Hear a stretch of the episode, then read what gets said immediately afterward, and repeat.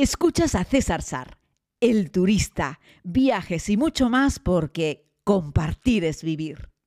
Saludos querida comunidad, bienvenidos a este podcast de viajes. Les hablo desde San Francisco, en California, terminando un día, ustedes están prácticamente comenzándolo. Y bueno, pues aquí estoy con el micrófono en la mano, dispuesto a narrarles un poco cómo ha sido esta jornada, eh, que ha sido también fantástica. El clima está acompañando, es cierto que a la sombra hace fresco, corre un poco la brisa marina, aunque hoy no daba tanto viento como en días anteriores. Y la verdad es que el cielo sigue estando azul y despejado, así es que hoy nos hemos dirigido hacia Sausalito.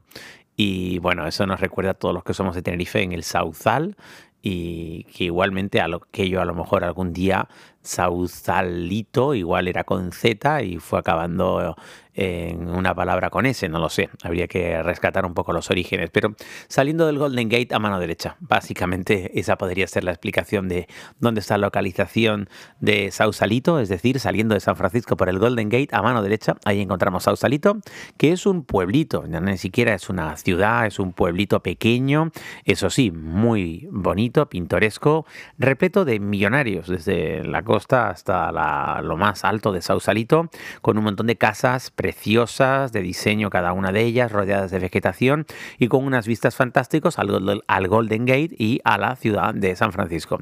De ahí que viva tanta gente con tanta pasta, porque estás fuera de la ciudad, pero cerca, o sea, me refiero, estás a 10, 15, 20 minutos de la ciudad en coche, pero no estás metido en la ciudad y eso es una auténtica maravilla.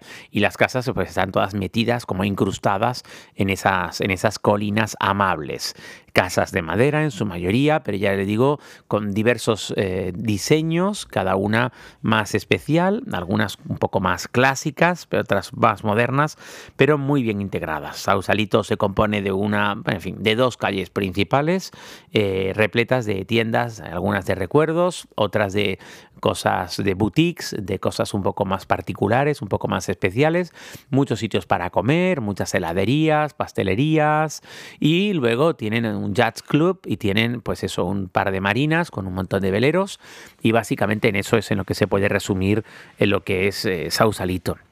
Para pasar un día entero, bueno, yo diría que un día entero creo que es excesivo, pero para pasar una mañana o, mediodía, que es lo que hemos hecho nosotros, yo creo que está bien. Por cierto, nos hemos quedado en Sausalita, hemos comido en un restaurante mexicano espectacular, riquísimo, delicioso. Me he comido unas enchiladas que hacía un montón que no me comía una enchilada de cochinita pibil tan rica. Cochinita o cochinita pibil es una receta del Yucatán, de México, eh, que se hace, y lo conté en la primera temporada de la serie, pues adobando una, una carne de cerdo muy magra, sin piel, sin grasa, sin hueso, adobándola con una mezcla de especies, con un recado, recado, recodo, no se acuerdo muy bien cómo se decía, rojo o verde, que es un mix, una mezcla, y pues se deja macerando con aceite, con esas especias y se mete en unas bandejas de metal, se tapa con unas hojas de banano y se entierra eh, en, rodeado en brasas, brasas abajo, brasas arriba, y se deja ahí desde las 6, 7 de la tarde hasta las 6, 7 de la mañana del día siguiente, unas 11, 12, 13 horas, y bueno, la carne queda tierna, jugosa, mm, muy bien condimentada, es un auténtico primor de plato, la cochinita elaborada de la manera tradicional, y bueno, pues me pedí unas enchiladas de cochinita, estaban muy ricas, la verdad, muy buenas, muy sabrosa, con una salsita verde picante, eh, que bueno, ya es que se me hace la boca agua solo de recordarlo. Así es que bueno, no recuerdo el lugar. A ver si, bueno, si me lo preguntáis algún día, lo tengo ahí en mi Google Maps, pero ahora mientras hago el podcast no voy a poder eh, contarlo muy bien, ¿no? Y nada, salimos de Sausalito eh, eh, después de comer y de comer muy bien y nos metimos en el corazón del barrio latino en San Francisco y cambia el paisaje por completo.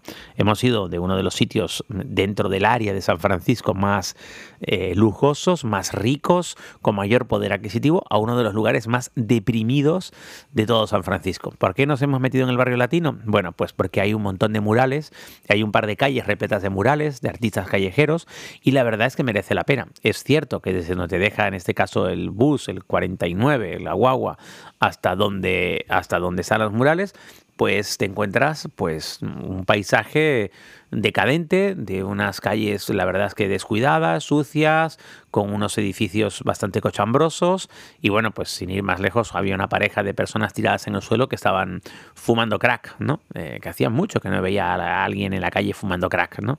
Eh, y de ahí para arriba o para abajo, lo que quieras, para abajo marihuana y para arriba lo que quieras.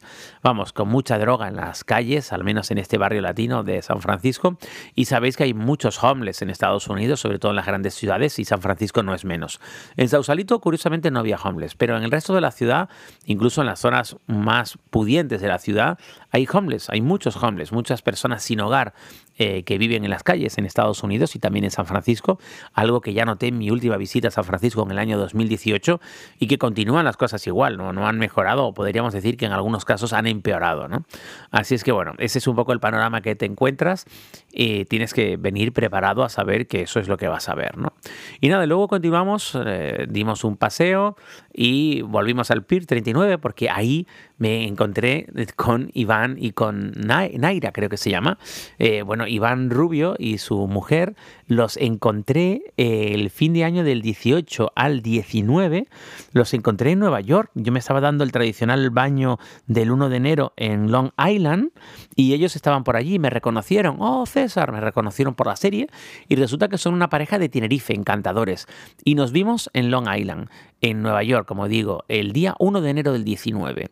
Y ahora vieron en redes sociales que estaba en San Francisco y ellos estaban haciendo una pequeña ruta también por esta costa de Estados Unidos y me propusieron vernos y nos hemos visto. Ha sido muy divertido, a ver si mañana comparto esa foto, porque no les he visto nunca en Tenerife, en España, pero sí les he visto dos veces en Estados Unidos, en cada una de las dos ocasiones en las dos costas, en las costas del Atlántico y ahora en la costa del Pacífico. Me pareció muy simpático y pude compartir con ellos nada, unos minutos pero fue muy divertido, muy entrañable. Así es que les mando a ellos un abrazo muy grande también. Fíjense qué pequeño es el mundo, ¿no?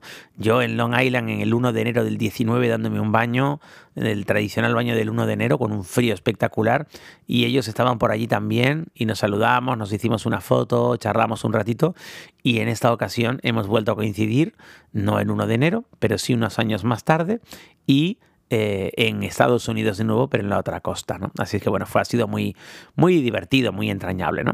Y luego, pues con los amigos con los que estoy aquí, eh, con, con, Carlos, con Jonathan, con Mirella, con Verónica y un servidor, pues nos fuimos a cenar al Bubba Gum. Sí, sí, la película de Forrest Gump. Tienen una cadena de restaurantes, tienen unos cuantos en el mundo. De hecho, yo recuerdo celebrar un cumpleaños mío en la primera vuelta al mundo en Hong Kong y celebrarlo en un Bubba Gump eh, y bueno, pues eh, lo tienen el Bubba Gum de Times Square en Nueva York, que también es muy famoso, muy conocido. Hay que hacer mucha fila para poder comer allí. Y tienen uno aquí en el Pier 39. Como todavía no hay muchos turistas, no hay mucha cola, aunque nosotros habíamos reservado y me he comido, me he cenado unas gambitas picantes. ¡Oh! Que era un primor. Así es que hoy es el día del picante, porque al mediodía ha sido picante mexicano y por la noche ha sido el picante de las gambas especiadas y marinadas del Bubba Gum, muy rico. Y de postre les recomiendo esas cookies de chocolate con helado de vainilla y caramelo y un poco de nata, que es también un auténtico espectáculo que no me he podido terminar. Eh, y eso que estábamos compartiendo postre, porque es un montón, es una bomba calórica y de verdad que este cuerpecito no podía más con tanta comida, pero la verdad es que nos estamos poniendo morados de comer.